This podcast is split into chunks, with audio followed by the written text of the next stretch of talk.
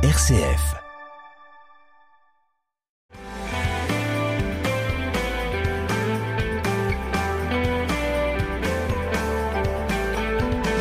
Bonjour à tous, bienvenue dans notre émission Parlons agriculture ou viticulture, émission qui nous permet de nous retrouver régulièrement pour parler de l'agriculture et de la viticulture de cette région. Alors aujourd'hui nous allons parler agriculture avec un sujet d'actualité qui est pour le moins étonnant, car à peine la campagne 2020-21 est terminée, rappelons qu'il reste des betteraves à arracher, des maïs à récolter, et à peine cette campagne terminée que toutes les préoccupations se tournent sur la campagne prochaine 2021-2022. Et avec des inquiétudes d'une nature pour le moins nouvelle. À cette époque de l'année, les colzas sont semés, les escourgeons sont semés, et arrive la période des semis de blé, qui représentent tout de même un bon pourcentage des assolements. La bonne nouvelle, c'est que les marchés agricoles sont au plus haut avec des cours très élevés pour les céréales en fin de campagne 2021 et des perspectives très intéressantes pour la campagne 2022. Et pourtant, l'inquiétude est là. Et si elle est là, c'est qu'on assiste à un emballement du prix des engrais. On dit par exemple dans la campagne actuellement que le prix des engrais azotés a été multiplié par trois, voire plus. L'an dernier, l'engrais liquide coûtait 165 euros la tonne.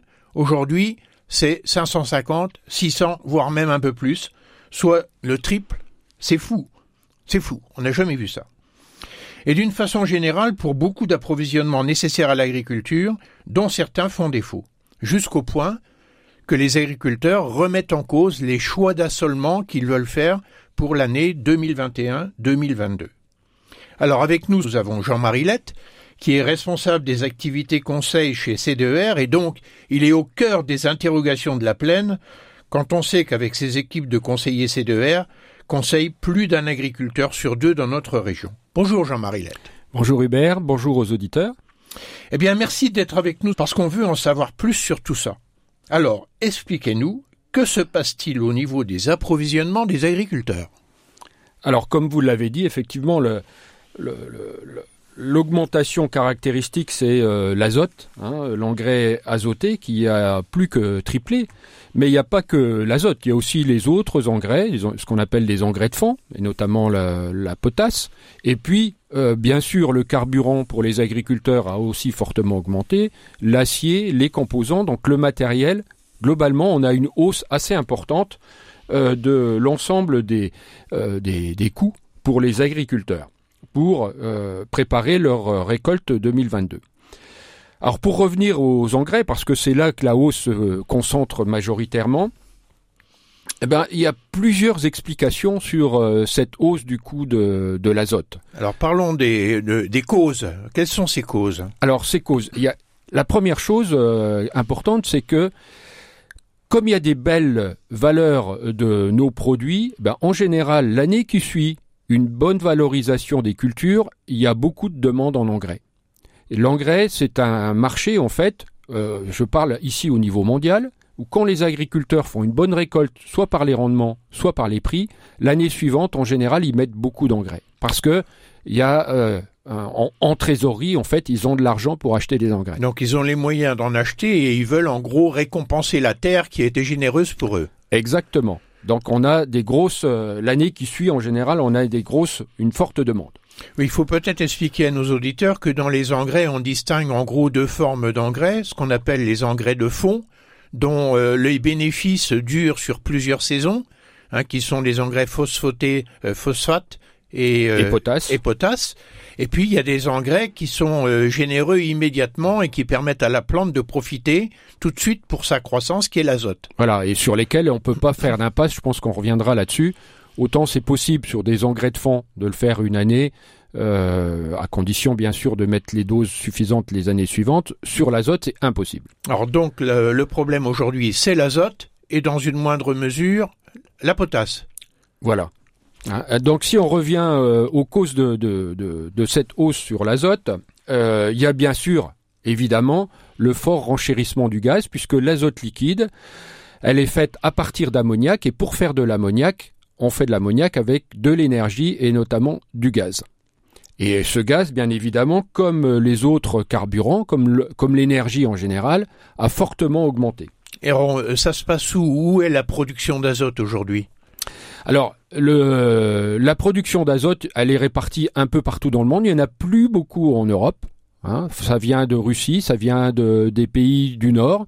Hein, mais il faut savoir que elle se fait à partir de gaz. Donc on en trouve en Norvège, par exemple, la production d'azote liquide parce qu'il y a du gaz en Norvège. il y a du gaz, euh, l'ammoniac en fait. Voilà. Hein, le, gaz, c'est l'ammoniac. Le gaz, c'est l'ammoniac, hein, mais euh, euh c'est l'ammoniac fait à partir du méthane, du CH4 qu'on tire du, du, sol.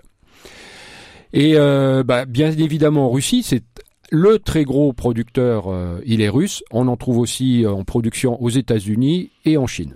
Donc l'augmentation, elle provient du prix de l'augmentation de l'ammoniac, donc du gaz de base, ou de, de l'énergie elle provient de l'énergie en général et euh, donc du, gaz euh, de base du, du, méthane. Le méthane a fortement, le coût du méthane a fortement augmenté, ce qui renchérit bien évidemment très fortement la production d'azote liquide. Alors en d'autres termes, si le méthane, si le gaz n'avait pas, le prix du gaz n'avait pas augmenté, on n'aurait pas d'augmentation du prix de, du prix de, des engrais azotés. Et, euh, mais pourquoi? Alors y a-t-il cette augmentation du prix du gaz? Alors c'est euh, comme toutes les énergies, hein, il n'y a pas eu beaucoup d'investissements ces dernières années. Hein. Il y a une demande aujourd'hui qui est forte partout dans le monde, et donc euh, euh, le choc entre une demande forte et une production qui est plutôt, on va dire, euh, stagnante, eh bien, on a une hausse très forte des prix. Et peut-être qu'il y a des enjeux géopolitiques dans cette histoire? Et effectivement, il y a aussi un enjeu politique fort, c'est que la Russie euh, fait aujourd'hui euh, a réduit ses approvisionnements en gaz vers l'Europe tout simplement parce que elle veut faire approuver en fait son nouveau euh, gazoduc Nord Stream qui est en cours de, construction et que, les, que certains États aujourd'hui remettent en cause. Hein. donc il y a aussi effectivement des raisons géopolitiques qui font qui, qui renchérissent ce coût du gaz. Oui, il faut pas oublier qu'on a des négociations permanentes avec la Russie. Il y a eu un embargo vers la Russie sur les exportations et euh, c'est le retour, euh, c'est le retour de la pièce, si je puis dire, euh, que la Russie nous nous met aujourd'hui en difficulté parce que c'est un pays où il y a énormément d'énergie et en particulier c'est un, très gros producteur de gaz. Tout à fait. Il y a, aussi une, autre raison, hein, c'est que l'Europe a mis il y a maintenant quelques années des droits de douane sur l'importation d'azote, hein, tout simplement parce que euh, il, y a, quelques années l'azote valait pas cher et euh, il y avait des prix de dumping qui euh, en fait euh, c'était difficile en fait d'accepter ces prix de dumping pour notre production interne en Europe. Hein. et donc il y a des droits de douane qui ont été mis notamment à ce qui vient de Russie. Et bah, ces droits de douane aujourd'hui, ils renchérissent encore un peu plus le coût du gaz. D'accord. En fait, il faut peut-être qu'on clarifie en faisant une petite parenthèse là. On parle de l'azote, en même temps on parle des nitrates. Est-ce que la tendance euh, écologique, si je puis dire, qui pèse à peu près sur toutes les économies occidentales, aujourd'hui influerait en d'autres termes, est-ce que finalement c'est pas une bonne nouvelle pour l'écologie que d'avoir moins d'azote consommé par les agriculteurs? Alors bien, bien évidemment, oui, c'est euh, une bonne nouvelle écologique, sauf que euh, si on met pas d'azote, on va y revenir, on n'a pas de rendement non plus. Donc, et puis il faut peut-être expliquer, Jean-Marie, que la question d'une bonne gestion des fumures azotées est quelque chose qui aujourd'hui est une pratique courante de la part des agriculteurs, et pratiquement on a pratiquement plus d'azote qui descend dans les nappes phréatiques. Non, on en a très peu grâce à, des, des, choses qui ont été mises en place. Par exemple, en ce moment, vous avez, euh, vous voyez les, les champs euh, euh, avec de la moutarde ou des, ce qu'on appelle des engrais verts. Bah, ces engrais verts sont là uniquement pour euh, maintenir en fait l'azote dans les premières en surface du sol et éviter qu'elle n'aille dans les euh, qu'elle ne descende dans les nappes phréatiques. Donc effectivement, il y a un certain nombre de euh, de choses que font les agriculteurs et puis aujourd'hui, grâce à, à, des outils d'aide à la décision, ils pilotent leur dose d'azote de façon optimale Hein, pour euh, éviter justement ces, ces, pertes.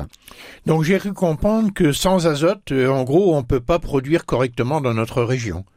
Non, hein, sans azote, euh, un blé sans azote, c'est 30 à 40 quintaux, là où habituellement on, en fait 90 à 100. Donc on divise les rendements par deux, quoi. Exactement. Alors sans azote, c'est vraiment sans azote?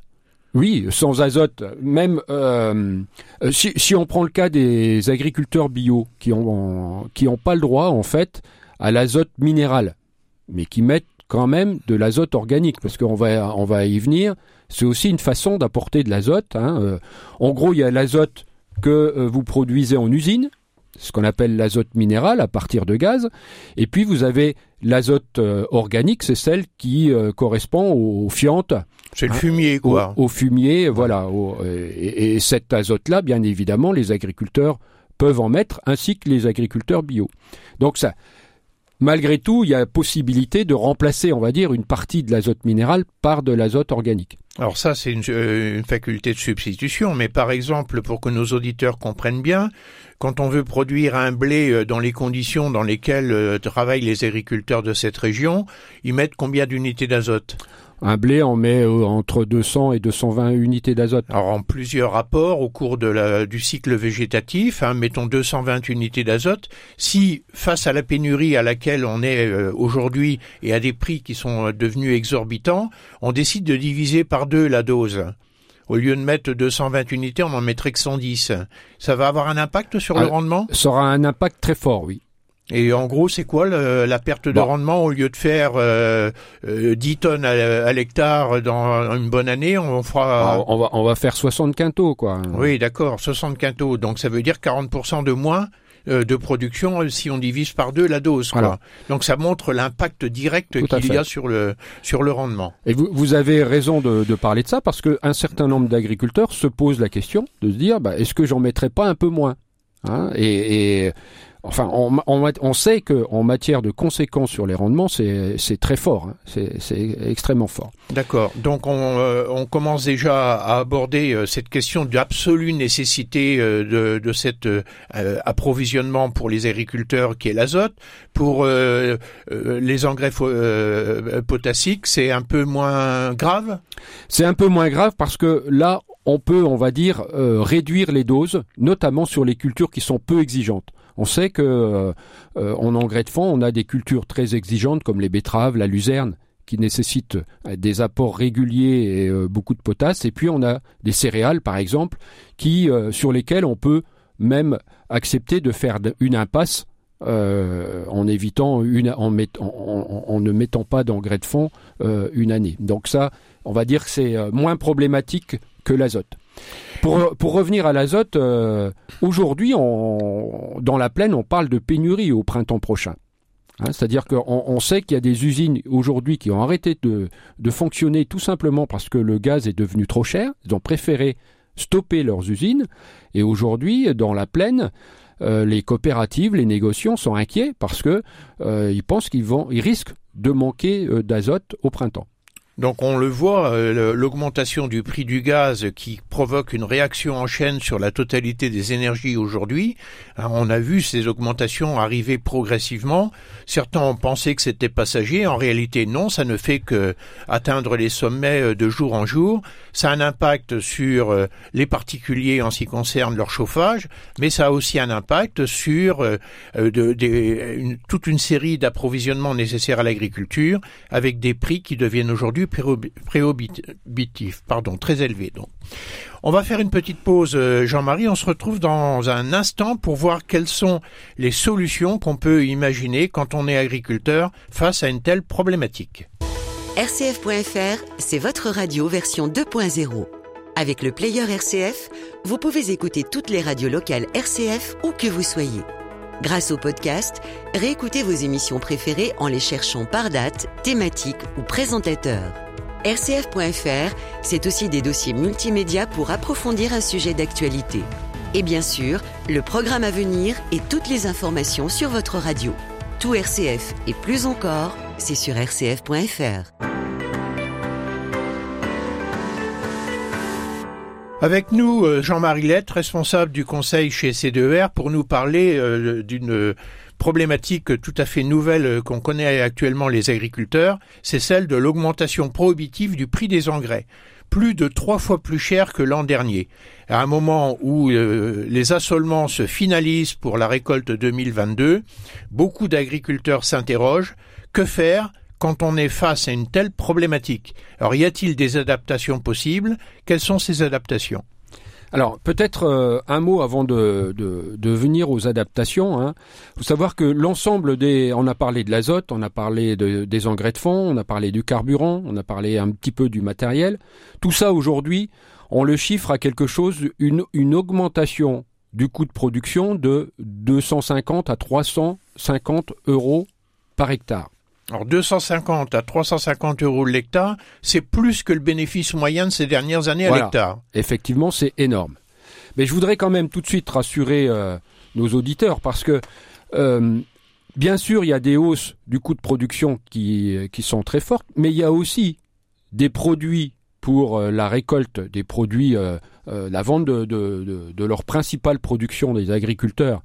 Et les prix de ces productions-là sont elles aussi fortement en hausse pour 2021, mais aussi pour 2022. Alors ça, c'est la bonne nouvelle. Effectivement. C'est la bonne nouvelle parce qu'à un moment où les approvisionnements deviennent excessivement chers, euh, on pourrait être dans l'incertitude de savoir à quel prix on va vendre la production issue de ces approvisionnements. Voilà, hein, on, aurait pu craindre un effet de ciseau avec des charges qui augmentent et des prix qui baissent sur les produits à vendre, mais c'est pas le cas parce que les produits à vendre des agriculteurs aujourd'hui en perspective 2022 sont également très élevés. On est même là aussi au sommet depuis 10 ans. Donc ça, c'est un élément de contexte qu'il faut prendre en compte. Voilà. Et finalement, ce qui compte pour les agriculteurs, c'est est-ce que le niveau de mes prix de vente va, va être suffisant pour compenser finalement cette hausse du coût de production? Alors comment euh, peut-on faire pour se donner des garanties là-dessus? Alors effectivement, pour se donner les garanties, aujourd'hui les agriculteurs doivent acheter euh, leurs engrais parce qu'ils vont en avoir besoin là euh, au, printemps prochain. Donc euh, ils engagent en fait des coûts là bientôt. Hein. Peut-être que pour une partie de leur récolte, il faut qu'ils s'engagent aussi à la vendre dès maintenant. Et c'est possible ça? Alors c'est effectivement possible, hein, tout simplement parce que il y a ce qu'on appelle des marchés à terme, et puis parce que les opérateurs, euh, les organismes stockeurs, coopératives et, euh, et négoces, en fait, proposent aux agriculteurs déjà aujourd'hui des prix d'achat pour leur récolte 2022. Et ces prix-là sont des prix intéressants? Et ces prix-là sont effectivement des prix intéressants. Hein, c'est les plus élevés euh, depuis 10 ans pour la plupart des productions. On peut donner des chiffres C'est de l'ordre de combien? Bah, Sur une tonne de blé, on est autour de 210-220 euros la tonne aujourd'hui pour du blé 2022. Hein, euh, le prix moyen, on va dire 5 euh, ans, il est à 170 euros, quoi. Et donc, euh, automatiquement se pose la question, si je suis capable de vendre à 220 euros la tonne à la récolte prochaine en 2022, jusqu'à quel niveau mes charges doivent monter pour rester bénéficiaires, peuvent monter jusqu'à rester bénéficiaires? Voilà. Bah, aujourd'hui, si on fait un peu de, de, de prospective, du blé à 220 euros avec un rendement normal qu'on ne connaît pas aujourd'hui, bien évidemment. Hein, mais si le rendement, euh, si on a la chance d'avoir un rendement à peu près normal, on équilibre correctement les comptes, même avec 300 euros de charges en plus. Donc en gros, euh, ce qu'on est en train d'évoquer là, c'est ce qu'on appelle le prix de seuil. Voilà. C'est-à-dire le prix auquel je dois vendre pour couvrir la totalité des charges que j'ai engagées et mon bénéfice? C'est exactement ça. Hein. C'est à la fois ma rémunération en tant que travailleur euh, exploitant, hein, et euh, c'est aussi la couverture de l'ensemble des charges. Donc euh, j'entends que à la date à laquelle on est aujourd'hui, en intégrant les augmentations des approvisionnements tels qu'on les connaît, on est capable de dire pour décider de vendre ou pas la récolte 2022 si le prix qui m'est proposé est correct et me permet de garder de rester bénéficiaire. Voilà. Le risque finalement, c'est d'acheter aujourd'hui des appros à des niveaux de prix élevés et de ne pas vendre et que euh, on ne sait pas ce qui peut se passer. Si dans six mois les prix baissent, je me retrouve à la récolte avec des achats d'appro à un prix très élevé et des prix qui seront peut-être baissés sur ma production. Et aujourd'hui, euh, ce discours-là, euh, ce raisonnement qui me paraît excessivement logique, est-ce que les agriculteurs l'entendent? Est-ce qu'ils euh, l'appréhendent? Ben, Les agriculteurs aujourd'hui, ils ont perdu un petit peu leur repère parce que les prix bougent tellement et extrêmement vite. C'est ça qui est aussi assez fulgurant. Hein. Vous avez le colza, par exemple, la semaine dernière, sur une journée, il a perdu 20 euros la tonne. C'est énorme, ça n'arrive jamais. Hein, et, euh, ils sont confrontés à ces choses-là, des variations brutales. Euh, et euh, bah, parfois, ça les bloque un peu dans leurs décisions. Mais il faut reprendre un peu le sens de tout ça et se dire, ok, si je m'engage sur des appros à un niveau de prix élevé, bah peut-être aussi faut que j'engage une partie de ma production au moins sur des niveaux de prix actuels qui sont plutôt bien. Donc ça, c'est une solution, mais ça veut dire qu'en gros, on sécurise une partie de son revenu grâce à une partie de la récolte future qu'on ne connaît pas mais pour laquelle on n'engage pas 100% de la meilleure récolte possible. On va engager 60, 70, même pas, même pas, même, pas. même pas. Donc de façon à avoir une sécurisation sur une partie de cette récolte. Et quels sont les autres conseils qu'on peut donner aux agriculteurs qui sont face à une perte des repères, vous l'avez dit, et euh, quand on perd ses repères, euh, quels sont les réflexes sur lesquels on doit revenir? Voilà, alors on a parlé tout à l'heure euh, des engrais minéraux où il y a des risques de pénurie et des prix très élevé, bah, il y a encore la solution aujourd'hui d'acheter des engrais organiques. Ce sont les fientes qu'on voit d'ailleurs euh, beaucoup en ce moment au bout des champs, hein, euh, des fientes euh, de, de volaille, mais c'est le fumier, c'est la même chose. C'est de l'azote organique. Aujourd'hui, cet azote, ces, fientes et ces amendements organiques n'ont pas subi la hausse de prix mais, mais ça, ça, doit augmenter quand même, parce que j'imagine que ceux qui en ont entre les mains aujourd'hui profitent Exactement. de cette euh, situation haussière. Ça augmente aussi, mais moins vite. Donc ça, c'est une des solutions possibles. Hein, euh, c'est euh, d'éviter les engrais de synthèse et de les remplacer en partie par des engrais organiques. Il y a aussi le choix d'assolement. L'agriculteur a encore la possibilité aujourd'hui au moins pour ce qui va, ce qui lui reste à implanter, de choisir des cultures qui vont moins consommer d'azote. Alors lesquelles? Par exemple, par rapport au blé, là où là on est en pleine actualité de, des assolements, les sols en blé. Mhm. Qu'est-ce qu'on peut mettre à la place du blé euh, pour faire face à, cette euh, augmentation des appros? Alors, le blé, on l'a dit tout à l'heure, euh, on doit lui apporter à peu près 200-220 unités d'azote à l'hectare. on peut le remplacer par des légumineuses c'est-à-dire des pois de printemps, euh, des févroles, euh, de la luzerne, même si euh, c'est assez rare qu'on l'implante au printemps. Ah, par exemple, des pois de printemps, ça fait, ça, on a besoin de mettre combien d'azote? Zéro. Pas d'azote du tout. Pas d'azote du tout sur les légumineuses. Les févroles, même chose? Même chose. Toutes les légumineuses, en fait, ces cultures-là, eh bien, elles absorbent l'azote de l'air. Donc en gros, on peut faire une impasse aujourd'hui sur ces achats d'azote de, printemps et pour mettre à la place une culture qui n'en consomme pas. Alors bien évidemment, il faut faire attention à ces changements brutaux d'assolement. Hein. Il faut aussi euh, respecter euh, les règles agronomiques. Et puis euh, on sait aussi que le poids, la culture du poids donne des rendements qui sont très variables d'une année à l'autre. Donc attention, ça se fait à la marge, hein, mais en tout cas, c'est une alternative possible. Et puis le, problème, il peut y avoir, c'est que s'il y a des changements massifs au niveau des assolements, les cours l'an prochain risquent de s'effondrer pour excès de production hein, par rapport à des productions qui sont moins massives que le blé. Voilà. Alors on, a parlé euh, des protéagineux parce que là l'apport d'azote il est de zéro, mais il y a aussi des cultures qui en consomment moins que du blé. C'est de l'orge de printemps par exemple, où on va diviser presque par deux euh, les doses d'azote apportées, ou du tournesol, qui lui aussi, euh, on est plutôt à 50-60 unités d'azote à l'hectare, donc on, va consommer moins d'azote sur ces cultures-là. Donc actuellement, je suppose que les agriculteurs sont en pleine réflexion euh, par rapport à ces questions-là, quoi, par, rapport notamment à, l'assolement de l'an prochain. Est-ce qu'il y a encore d'autres solutions euh, que vous conseillez aux agriculteurs face à cette situation? Alors sur les, pour ce qui concerne l'azote, euh, on va dire qu'on est, euh, on est sur cette situation-là, sachant qu'il y a des agriculteurs aussi. Faut faire attention. Hein, euh, il y a beaucoup d'agriculteurs qui achètent leurs engrais en morte saison et qui ont eu la chance finalement de les acheter au mois de mai-juin, alors que l'azote était encore à des prix tout à fait intéressants. Un certain nombre l'ont même en stock. Hein, ce sont les cuves qu'on voit euh, dans les euh, champs, dans les champs hein, souvent, euh, dans lequel les agriculteurs stockent leur azote liquide. Donc un certain nombre d'agriculteurs ont ce qu'il faut hein, pour la campagne prochaine. Par contre, quand on est dans une situation où on n'a encore pas acheté d'azote aujourd'hui, bah, moi le conseil que je donnerais, c'est peut-être de se retourner vers les engrais organiques ou de modifier un petit peu son assolement et surtout d'acheter dès maintenant de l'azote parce que même si son prix est élevé, on n'est pas sûr d'en avoir au printemps prochain. On n'est pas sûr d'en avoir donc risque de pénurie, risque d'augmentation encore possible sur ces produits-là. Et c'est vrai que euh, il y a une technique qui se pratique beaucoup en agriculture, c'est les achats en morte saison, comme on dit, c'est-à-dire en acheter à un moment où on n'en a pas besoin.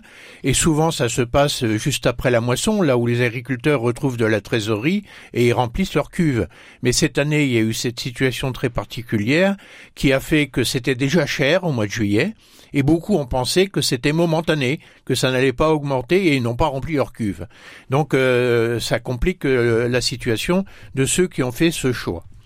Donc euh, ça, c'est la question qu'on a posée sur les engrais. Il faut aussi rappeler, euh, Jean-Marie, qu'on a un problème d'inflation et d'augmentation des prix sur d'autres approvisionnements à l'agriculture. Vous avez parlé du matériel, avec les difficultés qu'on connaît, euh, c'est les mêmes que celles qu'on connaît dans l'automobile, avec la matière première qui a été revalorisée de façon considérable, les, les composants électroniques qui deviennent inaccessibles, etc., etc.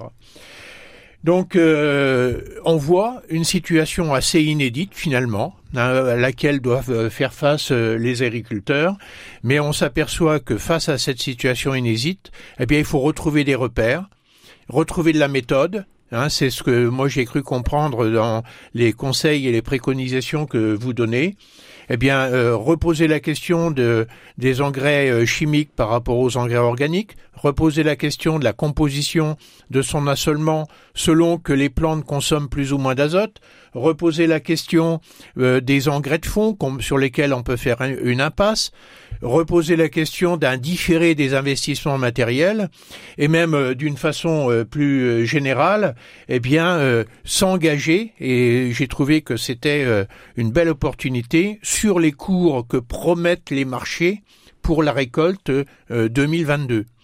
Et euh, donc euh, tout ceci, euh, ça doit tourner dans les têtes et de façon à ne pas tomber dans un sentiment de panique, hein, parce que ça n'a pas lieu d'être.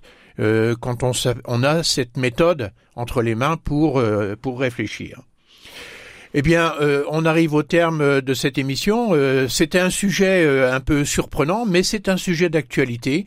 Et j'espère que nos auditeurs ont bien compris toute la problématique que nous avons posée et que finalement, ceux bah, parmi, eux, parmi eux qui sont agriculteurs bah, sont un petit peu rassurés hein, en se disant que bah, la cause n'est pas perdue et que heureusement, on a des belles perspectives de marché pour 2022. Voilà, merci euh, Jean-Marie, merci pour euh, cet apport que vous nous avez donné. Et puis on vous dit à très bientôt sur RCF. Au revoir à tous. Au revoir à tous.